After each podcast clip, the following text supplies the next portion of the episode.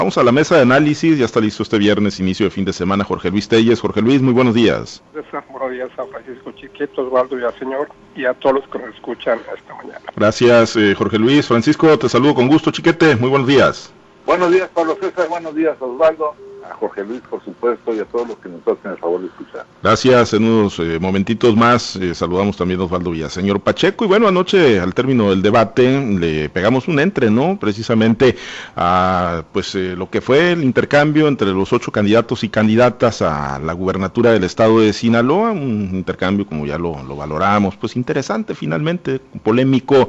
hubo, hubo temas, hubo planteamientos, propuestas, pero también hubo intercambio, ¿no? Hubo toma y daca entre los candidatos y pues hasta el que no estaba de candidato, ¿no? Ahí el Tormeles Ojeda, eh, Jorge Luis, pues como era previsible ya los equipos de, comunicación, los boletines, eh, los eventos post debate, pues en todos ellos la, mayoría de los candidatos se declararon ganadores como, como era eh, de esperarse, ¿no? Pero a tu juicio lo hubo, hubo ganador, hubo perdedor en el marco de este ejercicio organizado y realizado ayer por el Instituto Electoral, Jorge Luis. Pues esos esos boletines, Pablo César, de que hablan de que ganaron sus candidatos, están redactados desde la mañana. Están redactados con mucho tiempo de anticipación, de tal manera que en cuanto el moderador dice, señores, muchas gracias y buenas noches, se liberan los boletines y empiezan a circular por las redes sociales, por las estaciones de radio, por la televisión, por los periódicos, por todo lo que tú quieras, proclamándose ganadores, sin tener ninguna base, ¿no? Yo no sé cómo es que se declaran ganadores, no hay ninguna ningún fundamento, no hay un jurado ahí que emita su dictamen y que por decisión unánime o decisión dividida, como las peleas de Vox, se a conocer quién es el ganador. Tampoco hay encuestas telefónicas como se hicieron alguna vez, encuestas telefónicas que pues que a veces eran ya prefabricadas, ¿no? Yo te voy a llamar a tal hora y tú vas a contestar tal, tal o cual cosa para que digas que ganó fulanito. Tampoco eso, ¿no? Entonces son apreciaciones muy, muy subjetivas en, cuanto a quién ganó y obviamente pues cada quien cada quien vio ganar a su candidato por más mal que le haya ido el debate o por más mediocre que haya sido su participación todo el mundo lo ve como ganador y pues son son estrategias de campaña. En este caso pues sobresale sobresale evidentemente los candidatos punteros como son Rubén Rocha y, Mario Zamora que inmediatamente se proclamaron ganadores y festejaron festejaron junto con junto con sus con sus simpatizantes, como dijo, pasó con, con Sergio Torres, hasta Rosalena, que únicamente eh, tuvo una participación muy discreta, se declaró ganadora del debate, y pues ahí por el estilo, no es una práctica común que se, da siempre. Yo diría que aquí podría yo destacar algunas cosas. Una de ellas que al gobernador Kino Das no se le tocó, no se le tocó ni con el pétalo de una rosa, y eso es bueno para él. Se esperaba que fuera uno de los peores librados, otra situación que yo destaco, que Roberto, este, Héctor Melesio Fuentes, el candidato, pues fue de los más señalados, ¿no? Lamentablemente, pues con acusaciones contrarias de parte de, de casi todos los candidatos. Aquí sí hubo una, una unanimidad en cuanto a los señalamientos contra Cuenca, principalmente por su control que tiene en la Universidad Autónoma de Sinaloa. Y bueno, a Rocha Moya le pegó esto de paso porque pues está, es su principal aliado y también es candidato a gobernador por parte de su partido, el partido, partido sinaloense. Me gustaron las participaciones, Sergio Torres al modo estuvo como siempre judioso, repartiendo a diestra y siniestra, pero particularmente contra, contra Mario Zamora y contra, y contra Rubén Rocha, pero pues a Sergio también le tocó, por ahí le tocó una raspada muy dura de Ricardo Arnulfo Mendoza, cuando lo hizo algunos señalamientos de cuando fue presidente municipal, como es que ahora está atacando, está atacando lo que no lo hizo cuando fue miembro del PRI y cuando fue presidente municipal de Culiacán, porque Sergio presume mucho de que ha sido diputado local, diputado federal, presidente municipal, pero no dice que fue por el PRI. Y ahora es el PRI el partido al que más fustiga y es al que más intentó golpear. De hecho, Sergio Torres se, se, dije, se autocalificó como que está en el segundo lugar de encuestas y dice que él no le interesa debatir con, con, este, con Zamora. En todo caso, el debate que está organizando la Coparmes, que tendría que ser entre Roche y él, porque ellos son los que van adelante. Yo en realidad son pinceladas nada más, apuntes que tomé así a la carrera. No me atrevería yo a, este, a, creo, no, no tengo elementos para decir con categoría, este ganó. Claro que si tú me dices quién fue el más golpeado, pues indudablemente fue Rubén Rocha. Pero pues eso no lo hace ganador, ni mucho menos. El que más golpeó pues fue Sergio Torres, también Mario Zamora golpeó mucho, especialmente Zamora a, Rocha, pero pues eso no es un argumento suficiente para convertirlo en ganador. Lo malo para Rocha es que fue de tal modo los ataques que pues vio prácticamente imposibilitado para defenderse de, uno por uno y prefirió guardar silencio, sobre todo en su alianza contra, contra Cuen, en su alianza con Cuen, pues cuando dice que, que, no hay nada que no hay nada justificado, que no hay nada probado, que son señalamientos mm, subjetivos y que bueno, inclusive hasta hasta lanzó un viva al partido sinaloense en la parte final. Y Rocha, bueno, pues también, como te comenté anoche, este, al final le salió la casa cuando llama cobarde a Arnulfo Mendoza por ser el que más difama y ser el que inmediatamente pide la protección de la Guardia Nacional por temor a su integridad a, su integridad física y de su familia, quizás por los, por los señalamientos que, que, hizo ahí. Y bueno, pues también la, la candidata, la candidata de, de, redes sociales progresistas se vio bastante, bastante este, centrada, muy, muy juiciosa en sus fundamentos, muy incluso con, con algunos con algunas propuestas y lo demás pues eh, pues algunos que pasaron sin pena ni gloria no propuestas las hubo, pero son las mismas que ya conocíamos. No hay nada novedoso. Y en cuanto a propuestas, yo no veo que esto vaya a modificar el estándar electoral. Quizás en cuanto a señalamientos, ataques, capacidad para defenderse, para contragolpear, quizás por ahí sí, por ahí sí se den algunos elementos para que den, se den algunos movimientos en la tabla de posiciones que se llaman encuestas ahora en este proceso electoral. Sí, eh, yo destacaría también el tema de, yo destacaría también lo de Yolanda Cabrera de redes sociales progresistas, que fue dura crítica y particularmente sobre Héctor Melesio Cuenojeda, Chiquete, y, el gran tema, digo, una de las cosas que, en lo personal yo observo es que, bueno, muchos pensamos, incluso lo analizamos y lo comentamos, cuál será el comportamiento de los candidatos de los partidos que se supone son satélite de la 4T, estamos hablando del Partido del Trabajo, estamos hablando de redes sociales progresistas, y estaríamos hablando del partido Encuentro Solidario básicamente, pues los tres, algunos con eh, mayor fuerza, otros con menor, pero los tres, tanto Gloria González del PT, Arnulfo Mendoza, pues ni se diga, y Yolanda Cabrera, pues se le fueron, se le fueron encima Rubén Rocha Moya y Héctor Melesio Cuenojeda, o sea que pues eso de aliados de la 4T o por lo menos eso de aliados de Rocha aquí no no cuadra, incluso lo acusaron de no representar los intereses de Morena, sino de representar los intereses del Y de establecer alianzas perversas como esta que dicen que tuvo, que tiene con Héctor Merecio con Ojeda, Chiquete. Sí, fue una verdadera sorpresa ver este comportamiento.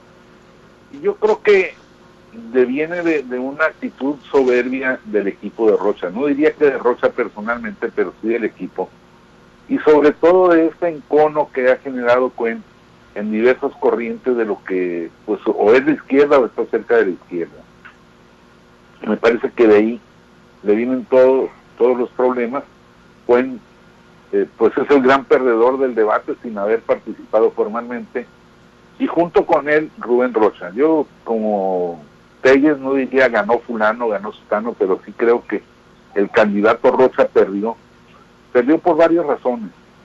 Una es que se salió de sus casillas, se salió de sus script, empezó ignorando los ataques, los señalamientos, dando propuestas malas, eh, digamos que superficiales, porque aquí lo importante no es qué vas a hacer, sino cómo, con qué, y ahí pues nadie le entró.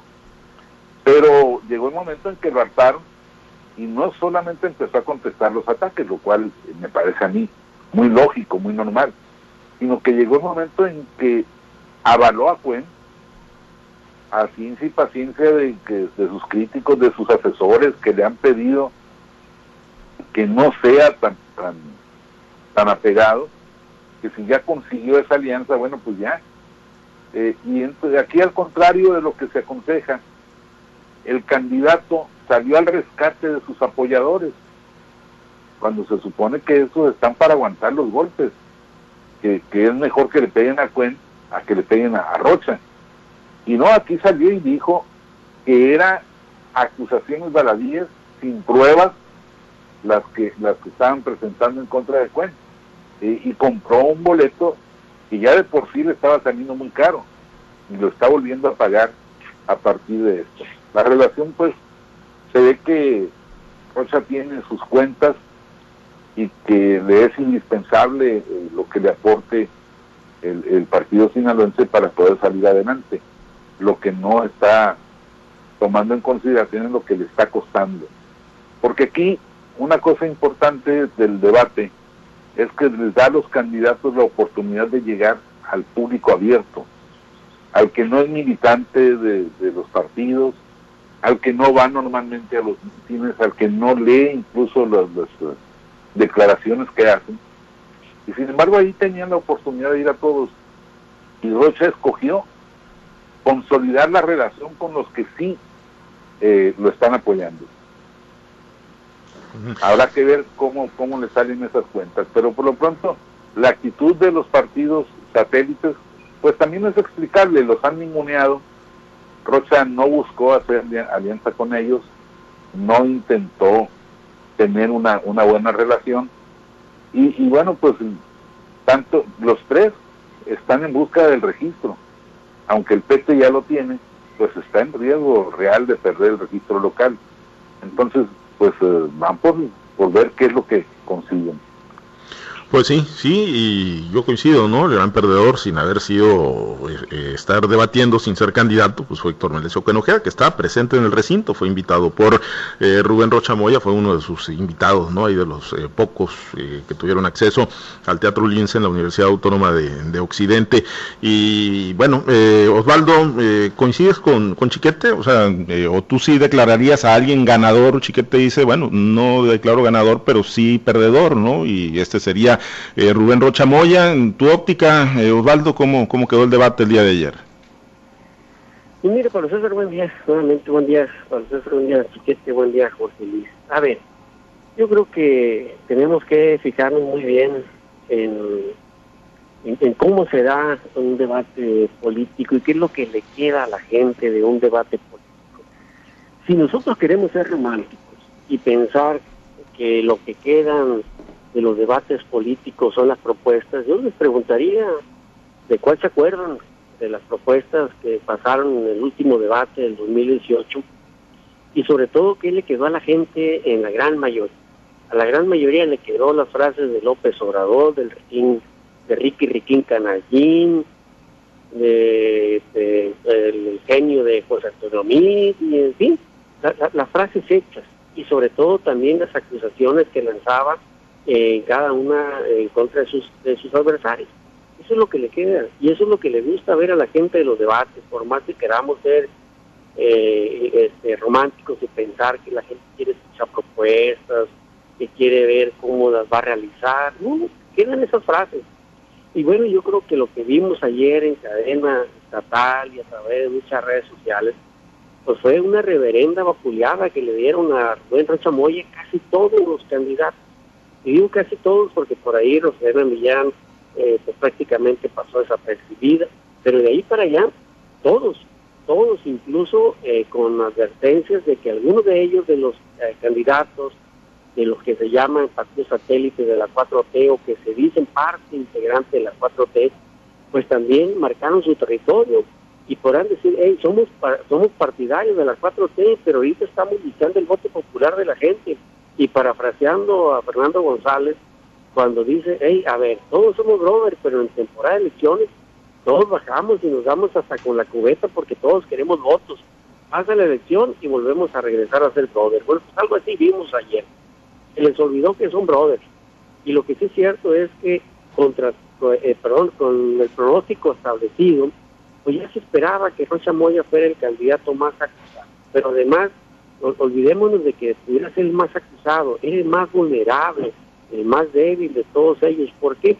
Por las grandes incongruencias que presenta en su hoja de vida, por las grandes eh, faltas de una narrativa creíble y sustentada en los hechos.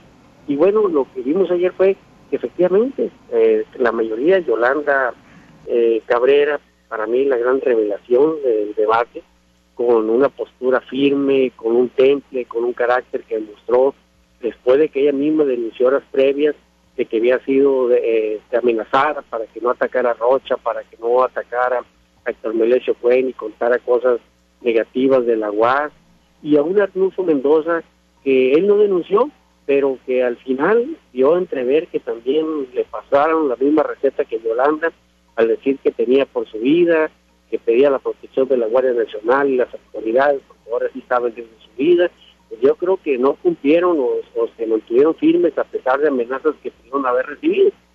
Lo cierto es que eh, esa exhibición que se dio el día de ayer en este debate, sí vemos a un gran perdedor, un gran perdedor en función no de que no tuvo las mejores propuestas, sino que fue el más exhibido de cosas negativas. Un Rocha Moya que quiso decir, hey, yo soy austero, estoy vivo en mi casa de Poviste, sí, pero le dijeron, pero no, no puedes explicar el origen de la fortuna de tus hijos, que viven en, una, en el residencial más, más lujoso de Culiacán, con las empresas de sus hijos, con compra de camionetas de lujo con dinero efectivo hasta para el nombre de su chofer, en fin, eh, o con un Rocha Moya que no pudo contestar a decir cómo le va a hacer para rescatar pues los programas sociales o los programas de apoyo para muchos sectores, pues que él avaló para que desaparecieran y que eso mantiene pues, y enojado a muchos sectores de la sociedad En fin, yo creo que fue un, debate donde con mucha claridad hay un gran perdedor. Ahora, ¿quiénes fueron los ganadores?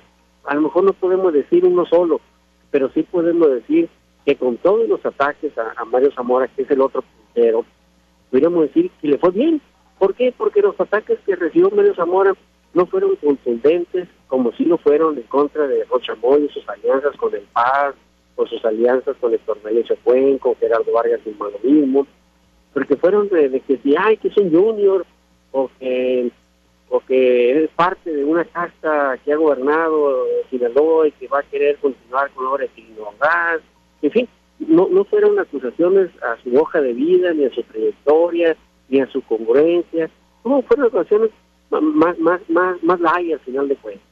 Y sin embargo, creo que Mario se vio certero en sus ataques, se vio certero también en sus propuestas, y el otro que había que analizar es el caso de Sergio Torres. Sergio siguió la fórmula y la receta que se sabe a la perfección.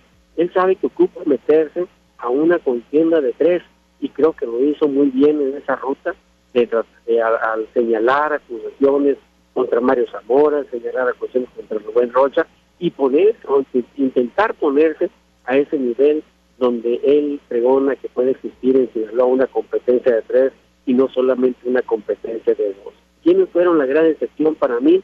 Por Roselena Millán, un personaje que tiene toda una trayectoria, que tiene temple, que tiene carácter, que tiene, eh, digamos, eh, preparación sin embargo, ahora sí que ahí, como dice luego, tibia se vio ni fría ni caliente, pasó desapercibida prácticamente.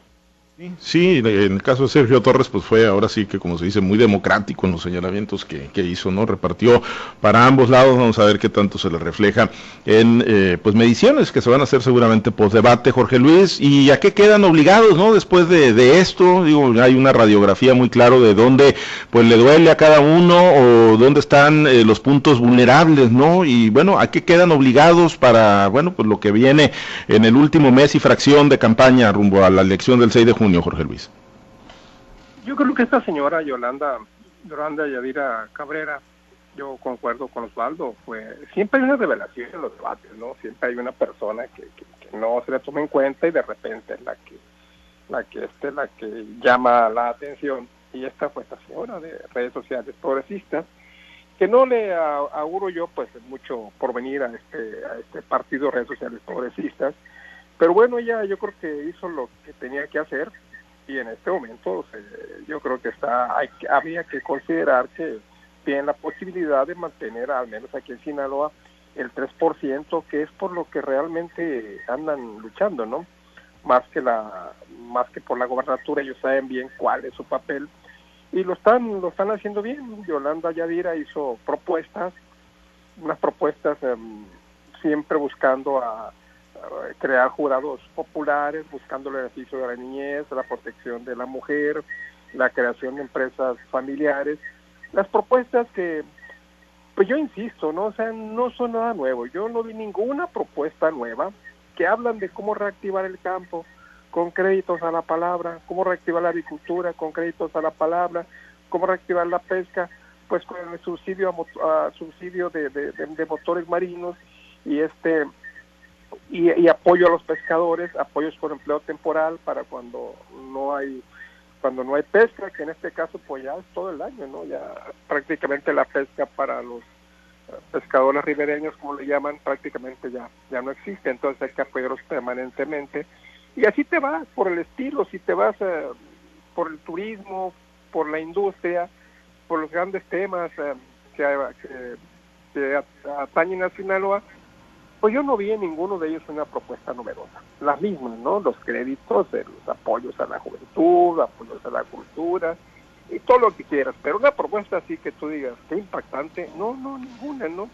esperaba yo que los candidatos se metieran digamos, con esto de los problemas torales de Sinaloa, como lo es la, pandemia, que es a nivel nacional, y ahora el caso de la sequía, que es una amenaza, pues ya no latente, una amenaza vigente contra Sinaloa. Estamos en abril, no ha caído una sola gota de lluvia, los eh, reportajes que está pasando la televisión nacional son reveladores, sin embargo, ningún candidato hizo, hizo mención de este tema que está amenazando a Sinaloa. Por allá al final, Mario Zamora tocó un un, poco el tema de, la pandemia, pero pero no no con la contundencia que, deberíamos este, haber esperado. Y bueno, lo que no queda duda es que pues sí, el candidato más vapuleado fue, fue Rubén Rocha, con propuestas que ya conocíamos. Y bueno, pues lo peor es que no es por Rocha en sí, sino más por su alianza con Exomelesio Cuen, que por él mismo. A él, a él le pegan pues por el lado de los hijos, pero pues Rocha pues sí, sí si vive en la medianía, lo podemos comprobar, pero pues ahí está el tema de los hijos que no, que no puede, simplemente no, no puede explicar de manera fehaciente ante la gente y eso es lo que lo está, lo que lo está perjudicando y seguramente por ahí, por ahí lo van a estar golpeando en los, en las cinco semanas que restan de campaña. Yo creo que unos días más, en las próximas encuestas que salgan, vamos a ver movimientos de algún modo interesantes. Yo creo que por ahí se va a meter arriba, va a romper la barrera de los tres puntos. Esta señora Yolanda Yadira, quizás Sergio Torres crezca un poquito, Ricardo Luz Mendoza también, porque también estuvo muy claro, y no, en sus, no en sus propuestas, pero sí en sus señalamientos, estuvo claro y contundente contra el que se le puso por enfrente. Y vamos a ver, esperar, yo creo que sí se van a mover un poco las encuestas, ¿no? Quizás no de manera sustancial, pero sí va movimientos interesantes y va a quedar listo el panorama para que el último debate quizás se definan, se defina quizás hasta el resultado electoral en el segundo y último debate. Muy bien, pues sí, eh, alcanza Chiquete a tu juicio para que se mueva el tablero electoral eh, este este debate de ayer. Yo creo que sí un poco, no no no grandes movimientos más espectaculares, pero sí, sobre todo en la, lucha en la punta. Creo que, que Mario Zamora eh, sí tuvo el empuje como para que lo tomen en cuenta algunos de los indecisos y que eso le permita pues dar el estirón que le estaba haciendo falta. Eh, en el caso de, los políticos más conocidos, pues una cosa es cuando actúan dentro de los marcos de su partido tradicional, que es el caso de Roselena Millán y de Sergio Torres, y otra cosa es irse a la oposición. No, no le funcionó a Roselena su idea de, la, de hacer eh, propuestas, propuestas y propuestas, que tampoco eran gran cosa. Y, al final tuvo un discurso más enérgico, pero ya no le alcanzó para, para hacer presencia. Y Sergio Torres está demostrado que ser el, niño terrible de la política no da, no es suficiente. Eh, llama la atención, pero no, no consolida una imagen de un candidato que esté de veras en, en la lucha. Y por lo demás, la, la, queja de los compañeros analistas que, que, dicen que no hubo ninguna propuesta inolvidable, hay una que a mí me dejó desparpajado. Gloria González Burboa dijo que hay que hacer más empleos temporales permanentes. Y eso yo creo que se lo debemos agradecer, esa aportación se la tenemos que agradecer toda la vida. bueno. Como los combinas, quién sabe, pero ella lo propuso. Pues sí, pues ahí quedó esa propuesta. Osvaldo, finalmente, antes de despedirnos ahí brevemente, ¿mueve, mueve el tablero el debate del día de ayer? Sí, profesor. Sí, eh, te decía Osvaldo, ya para finalizar, mueve, que si mueve el tablero, el, debate del día de ayer a tu juicio. Fíjate que en la historia, en la historia, todos los debates han terminado por mover los tableros, eh, a favor de unos, a favor de otros.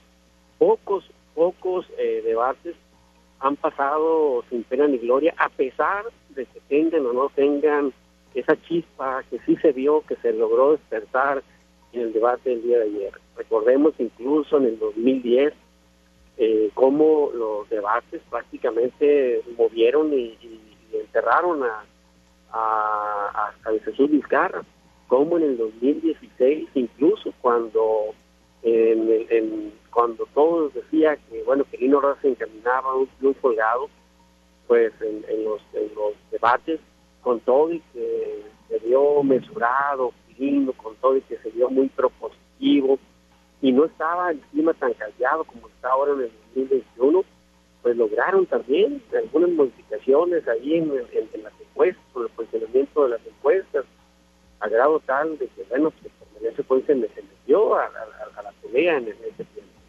Y luego también había que decir qué sucedió en el debate del 2018 entre los presidenciales o aquí incluso con los candidatos a, la senaduría o, a otros puestos popular, creo que sí terminan definiendo sobre todo eh, no solamente aquel aquel voto de los simpatizantes, ese, ese voto puede ser volátil, puede mover, porque solamente hay simpatía, pero no hay un convencimiento, no es el voto duro de los partidos políticos.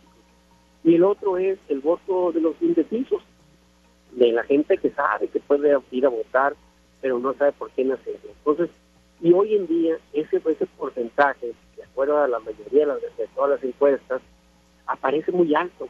El indeciso de repente lo vemos en, un segmento donde sabe por quién no va a votar, pero todavía no sabe por quién sí va a votar. Entonces, yo creo que sí va a mover, sí va a mover el tablero, no va a ser este, este debate el definitivo, recordemos que hay otro más cercano todavía al, a la fecha de elección, por allá el 25 de mayo. Pero bueno, le está sirviendo de parámetro a, mucha población, a mucho indeciso, pero sobre todo también está sirviendo para generar esa percepción de quién se ve mejor, quién puede crecer más, quién se va a estancar. Y yo creo que sí va a ser fundamental y que sí puede mover el tablero en los próximos días. Pendientes entonces de las mediciones que se puedan hacer ya post debate. Nos vamos. Gracias Osvaldo. Excelente día. Habrá que ser los muchachos. Gracias, Jorge Luis. Muy buen día. Gracias, buen día. Excelente viernes, chiquete. Buenos días, saludos a todos. Gracias a los compañeros operadores en las diferentes plazas de Grupo Chávez Radio, por supuesto al auditorio. Manténgase conectado con nosotros a través de nuestras plataformas digitales y las estaciones de Grupo Chávez Radio.